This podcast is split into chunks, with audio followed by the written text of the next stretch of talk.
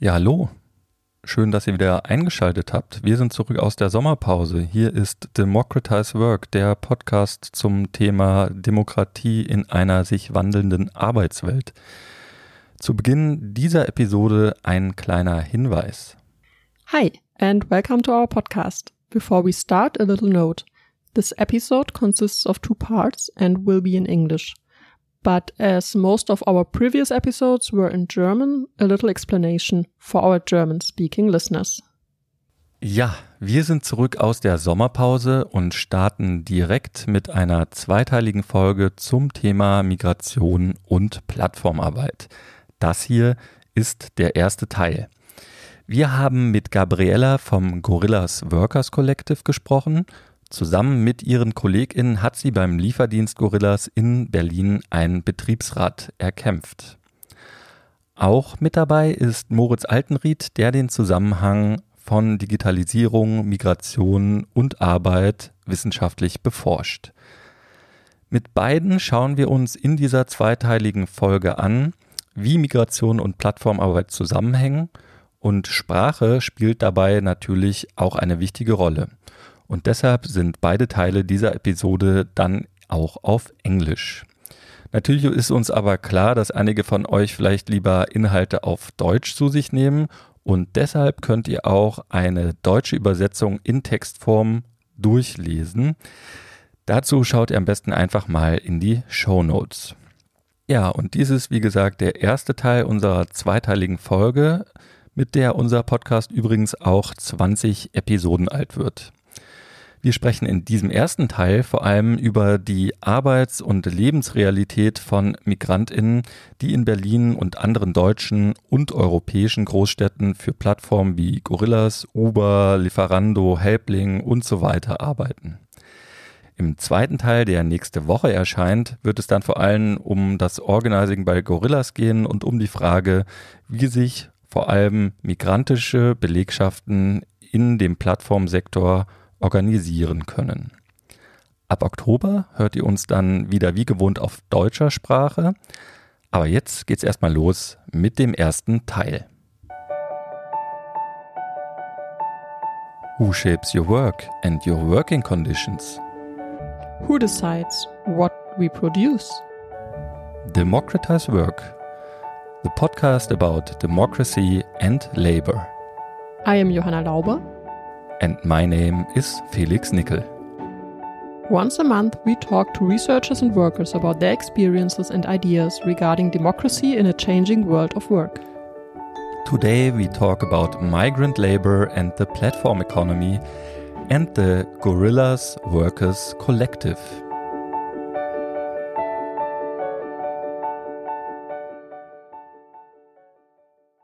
The platform economy and especially the use of delivery services in Germany's urban centers have expanded in the last years. And the global pandemic has certainly contributed to this massive expansion that allows users to outsource daily reproductive tasks to so called platform or gig workers.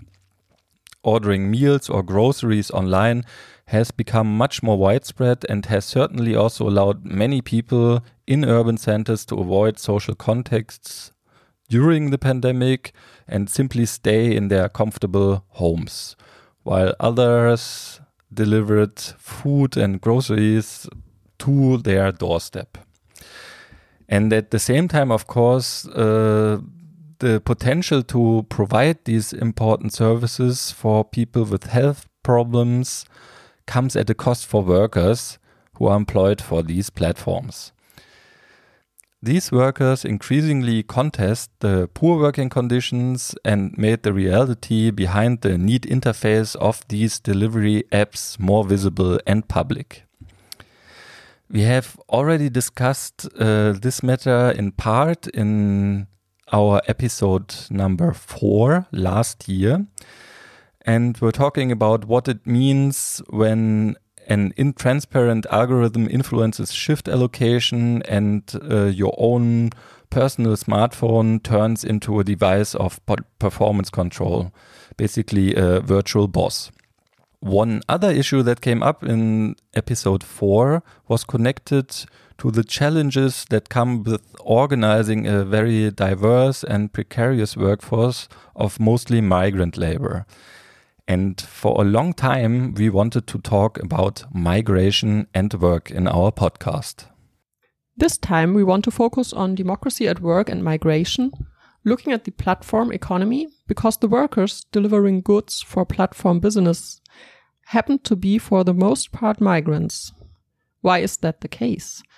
How does it affect access of migrant workers to trade unions as well as other institutions and processes of workplace democracy? How do they ensure their voices are heard and demands are met? Yeah, so to be honest, we had these questions on our long list of topics for a while now. And today we will finally be able to get some answers with our two guests. Joining us today is Gabriella. Gabriella has been active with the Gorillas Workers Collective since 2021. She's a rider for the groceries delivery platform in Berlin. And together with her colleagues, she has successfully fought for forming a Works Council, a Betriebsrat. Hi, Gabriella. It's really nice that you're with us today. Hi, thank you for inviting me. Also, our guest today is Moritz Altenried. He is a postdoctoral researcher at the Berlin Institute for Integration and Migration Research and the Institute for European Ethnology at the Humboldt University of Berlin. Moritz studies platform labor, gig economy, and migration with a focus on urban contexts. And he has recently published the book The Digital Factory The Human Labor of Automation. Hello, Moritz. Hello, nice to meet you. Yeah, Gabriella, to start things off, I would be interested in your personal story. How did you end up working for Gorillas? Yeah, um, I came from I come from Chile and I moved to Europe in 2018 and decided to move to Berlin at the end of 2018. And um, I I studied tourism back in Chile. Uh, but when I came here, I decided to be, do a change of career, maybe let's say it like that. So yeah, then I started working for Gorillas basically when uh, when the pandemic started. I was uh, unemployed for a couple of months, and this job seemed quite okay, except for the winter, of course. But it was English speaking, no need for speaking German, which which I kind of know anyway. Uh, but but unfortunately, I can't really speak it that well. so um, and yeah, for, I think for a couple months it was okay. Um, I think it, it takes like around three months to realize how the conditions are and how the management reacts to things. And uh, in general, yeah, it took me a couple of months to realize um, how how difficult it was and um, and how very little heard we were uh, as as workers in general about whatever was going on about the work. Moritz, um, you have done extensive research on the working lives in different parts of the digital economy. And uh, a little advertisement maybe here. The results of this research were published this year with uh, University of Chicago Press in your book, The Digital Factory, The Human Labor of Automation. You look into the work of content moderators, Amazon warehouse workers, gamers, search engine optimizers, and also delivery riders. We want to focus today especially on the migration aspect of delivery platform labor.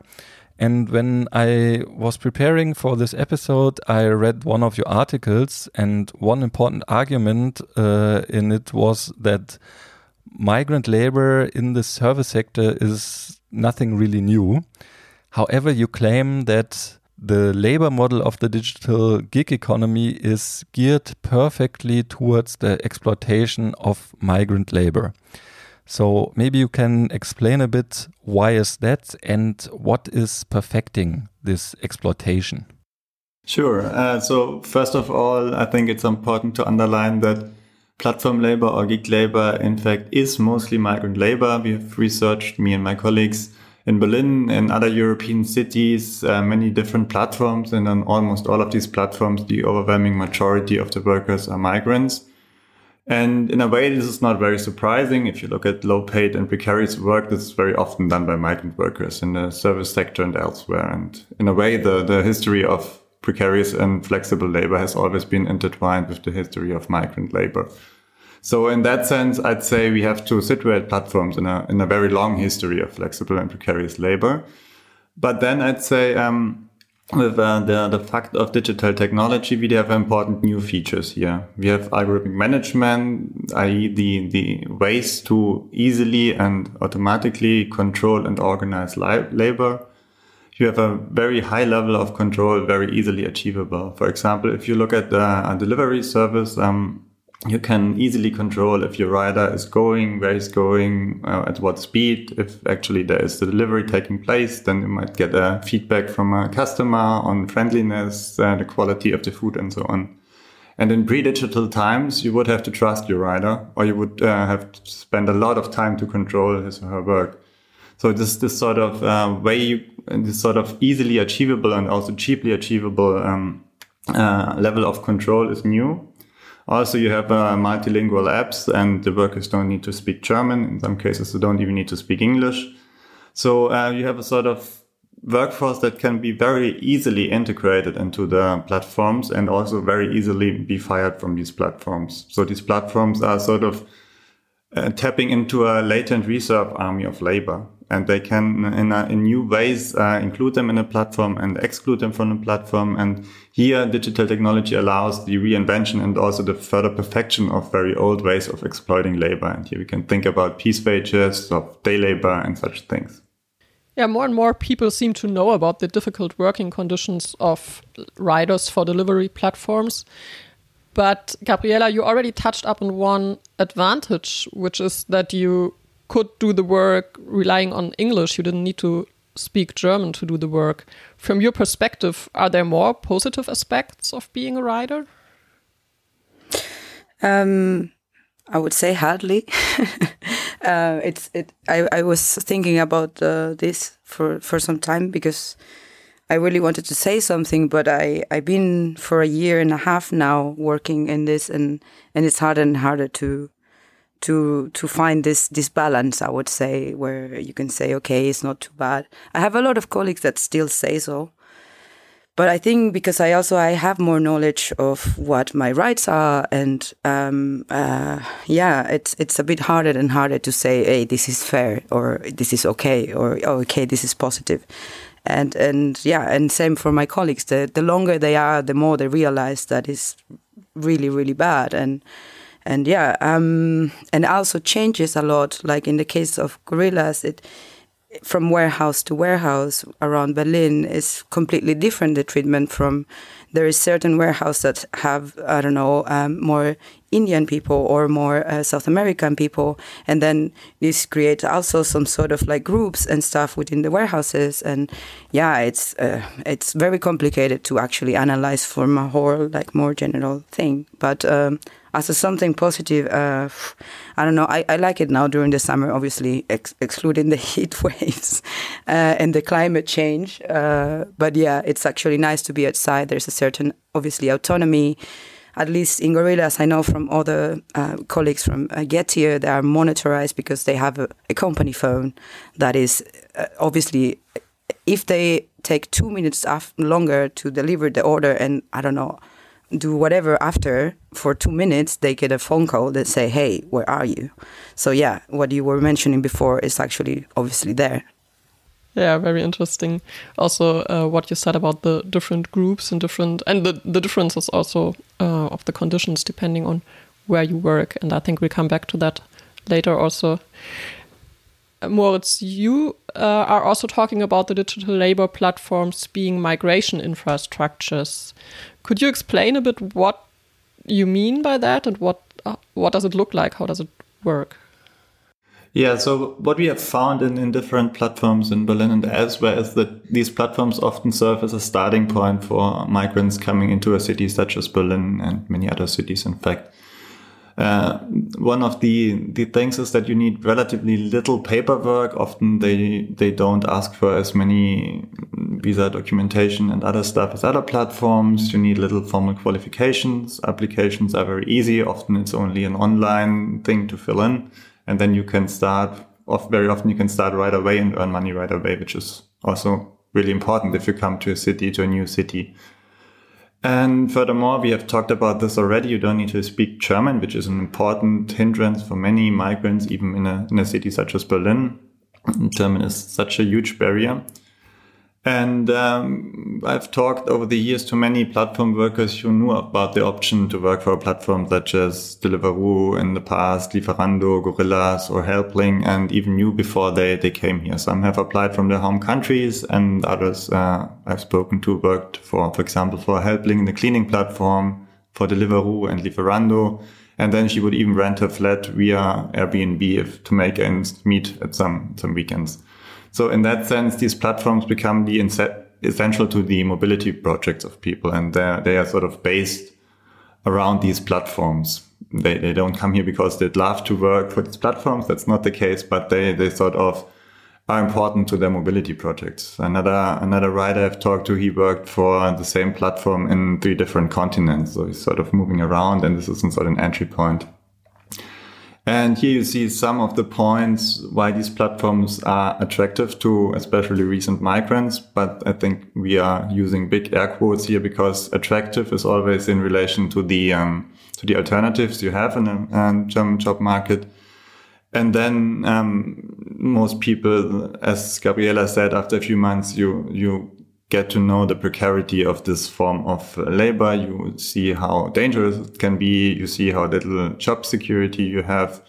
You see um, also how little entry this allows into the, the world of regular empl employment. Often it doesn't really help to get an Anmeldung, which is the thing in Berlin, because uh, um, like rent um, landlords want other contracts and other platform. So then after some times, uh, uh, workers often feel stuck in these platforms and can't really move on to other jobs. It's often it's very hard to move on um, onto other jobs. You already mentioned before the role that, um, yeah, the the like legal system, the state with its regulations of migration plays in this. Can you maybe say a bit more about that? I know it's a big question, but um, yeah, just to contextualize it. Yeah, of course. I mean, generally, uh, the, labor market in Germany is highly segmented. There's a world of relatively well paid, relatively secure uh, jobs in different sectors.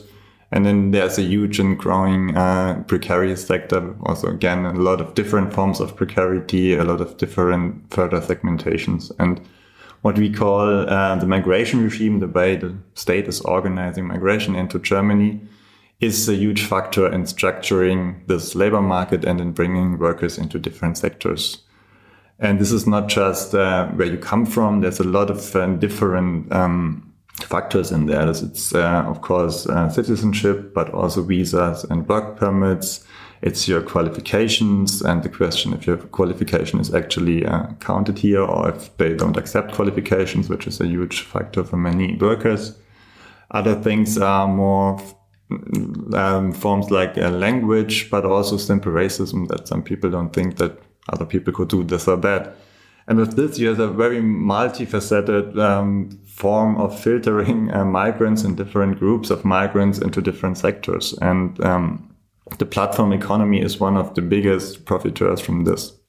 Gabriella uh, Moritz has mentioned the like the role of paperwork of documentation that can often yeah make it hard to to find a job but also to register as a, like residents uh, in a city like berlin. What role does this play for you and your colleagues? Is that something you discuss? Of course um, there's uh, the, the the visa situation. Most of the the the workers are either on this so-called working holiday visas. Uh, this is mainly from South America, um, and it's actually very particular. It's Chile, Argentina, Brazil, and maybe some other country, uh, but I'm not really sure. It's just a few, not all of them, of course. Um, and it's it's yeah, it's it's um, it's actually very interesting how it's planned and how much money do you actually have to do to even apply for these visas. Uh, it's it's not it's not meant for for for lower income people or like normal working class people at all. Uh, so so yeah, and then you come here and you spend either one or maybe you can extend it to two years. But most of the people actually have to leave afterwards when they already maybe have a stable job or not, or have something that they want to do here or whatever. But they just have to leave. I have a lot of people that, that just have to let leave. Yeah, it's it's it's actually hard, and obviously it, it, it goes even harder with um, with the contracts, the type of contracts that we have, and there's this six months probation period when everything, every like basically, I don't know, they, the people that they hire, they just fire everyone, and and and there's absolutely no consequence for them. Um, even as a, as the workers' council, they they send termination letters to the workers' council of uh, workers in probation, but the workers' council can't do anything about it. You can't really contest terminations they are doing on probation time. And they really, really use this to just every six months, obviously, the weather changes. So now in summer, they don't need many workers. Everyone is struggling with the hours and everything. But then in the winter, there's tons of people coming new and, and, and the, and the cycle starts again, obviously. So, uh, uh, yeah, it's very hard to organize as well in this, in this case because just people keeps rotating and your colleagues just are, are, are different ones every three, four months. I don't know. It's, it's, yeah, it's very, very, very tricky. Yeah, so we're starting to discuss the downsides here, and that I mean, you already mentioned a lot, and this is, of course, uh, one of our questions too. Um, so, what else are are like the concrete issues that you and your colleagues have, and that maybe also led to the organizing? Yeah, yeah. Basically, the, the this this renovation of the workforce uh, makes it obviously very very hard. Um, people is really scared to to do anything, um, and also obviously, um, it's it's we're talking about wage theft. They they steal workers' wage. It's it's even their tips, it's it's it's unbelievable. Yeah, and people don't complain because they don't know. And the only way to complain is to go to court. And when you are here for six months, you don't know absolutely anything about German, and you uh, and you ask for help, and you say, "Hey, well, the only thing that you can do is to sue them." I understand that it's very hard to actually sue them, because yeah, I, I don't know. We we were sued when we when we did uh, um, we were sued by the company, and we were super scared as well. Of course, they they in the in the paper would say that either we pay ten thousand euros or we go to jail for six months. That's what they were asking. They were asking for their own employers employees to go to jail. It's it's crazy. It's very crazy. And and this is also related to what we um, know as union busting. And I would say um, it it it uh, gives us a lot of strength at some point, but then after some time, it's also very hard to just fight your own employer the whole time, you know. And they always are one step ahead, obviously, because they yeah.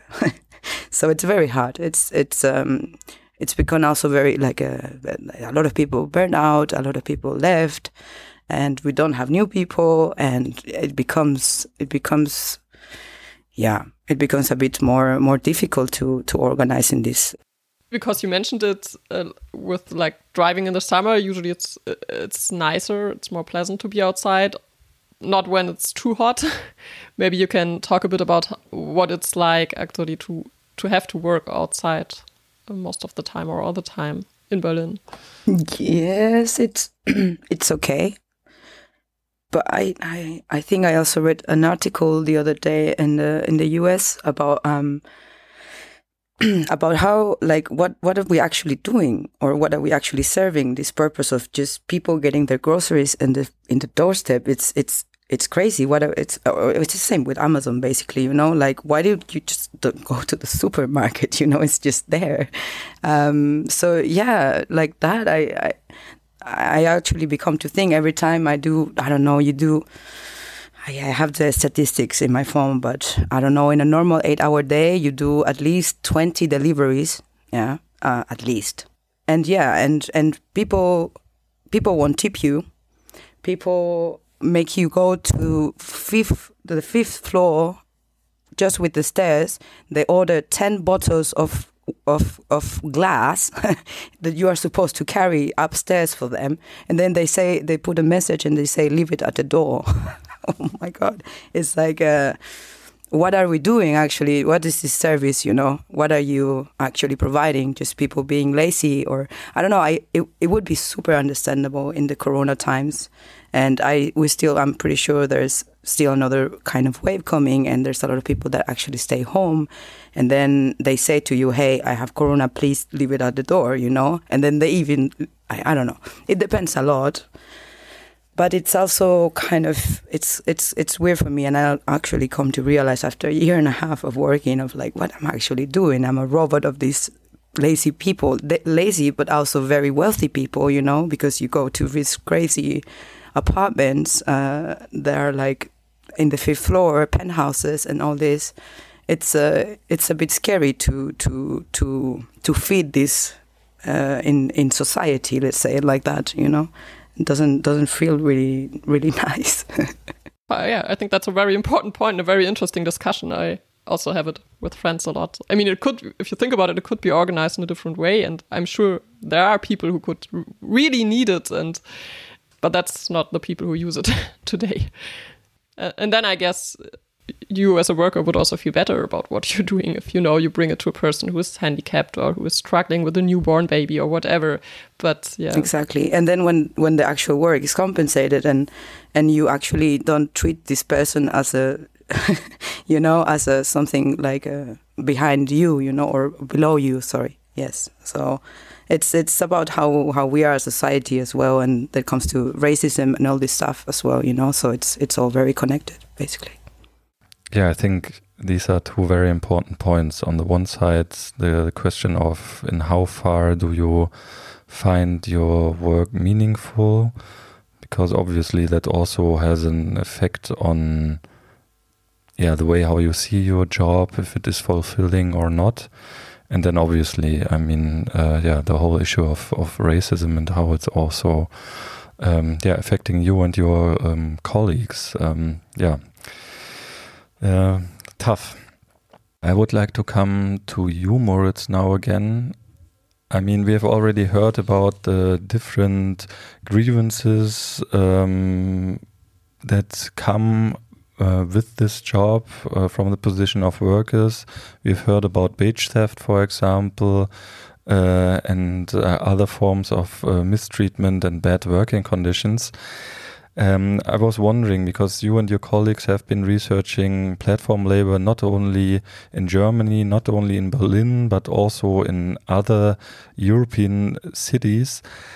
Are there similarities between the grievances that are at the center of like all these different instances that we see also of worker resistance in the platform economy, or are there also differences in these different places?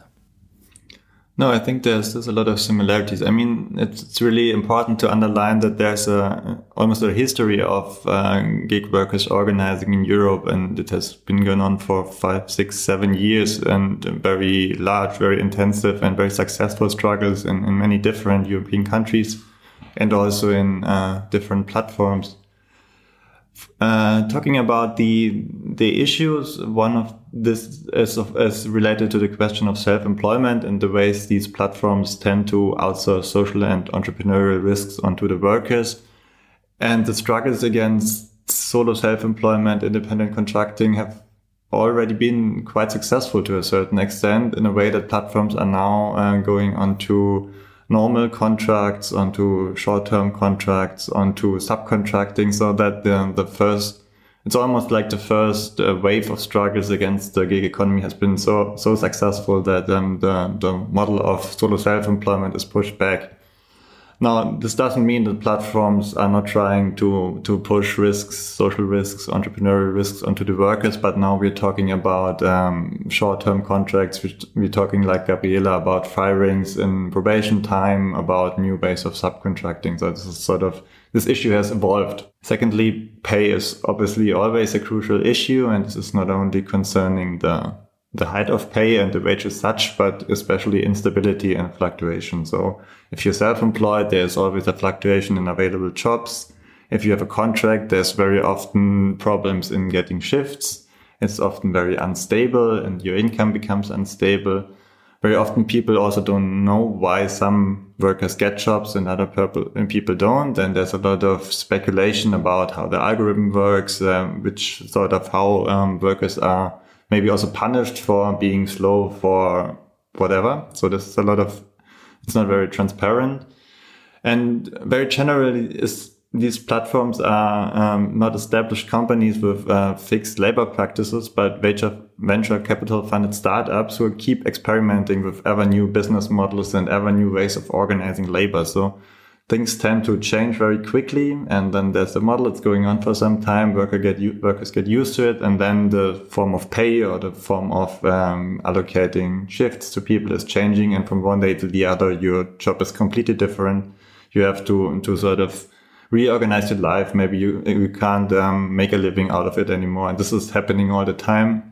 So in the end, it's almost all aspects of precarity. You have low pay, you have high insecurity, and this has very deep impacts of the daily life of workers, of course. And in a way, these platforms are almost experimenting and keep experimenting more or less strategically in rolling back many of the successes of labor movements in Europe in terms of pay, in terms of social protection, in terms of uh, security, job security, and so on.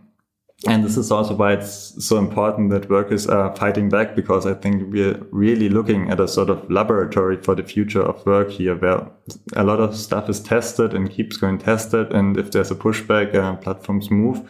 But this is why it's, it's so essential to, to look um, at these struggles and to, and to be attentive what's happening here at the moment. And it's also, uh, of course, very dynamic. Yes, and I think recalling the history of successes of organizing of gig and platform workers in Europe in the last years is actually a wonderful way to finish with our first part. In the second part, we will learn more about the recent organizing process at Gorillas and current and future challenges for more democracy for platform workers. Thank you, Gabriella and Moritz, for sharing your insights and experiences with us. And thank you to our listeners. We are happy to receive comments or questions at our email address podcast at fnpa.eu. And you can also follow us on Twitter at Demo Workpod. Yeah, one last announcement because it's approaching pretty fast. Um, on September 16th and 17th, the conference Gute Arbeit in der Transformation Decent Work in Transformation takes place at the Technical University Berlin. The digital transformation of work will be tackled there, but also the pressing issue of the climate crisis and with it the necessary socio ecological transformation will be discussed on panels and in workshops. The conference will take place in German. Check out the show notes for the program and how to sign up. That's it from us for this week with the first part of our episode on platform labor, migration, and democracy. Make sure to tune in next week again, next Friday, for the second part of this episode. Then we will talk again with Gabriella and Moritz about organizing in a migrant workforce. All the best until then. Bye bye. Macht's gut.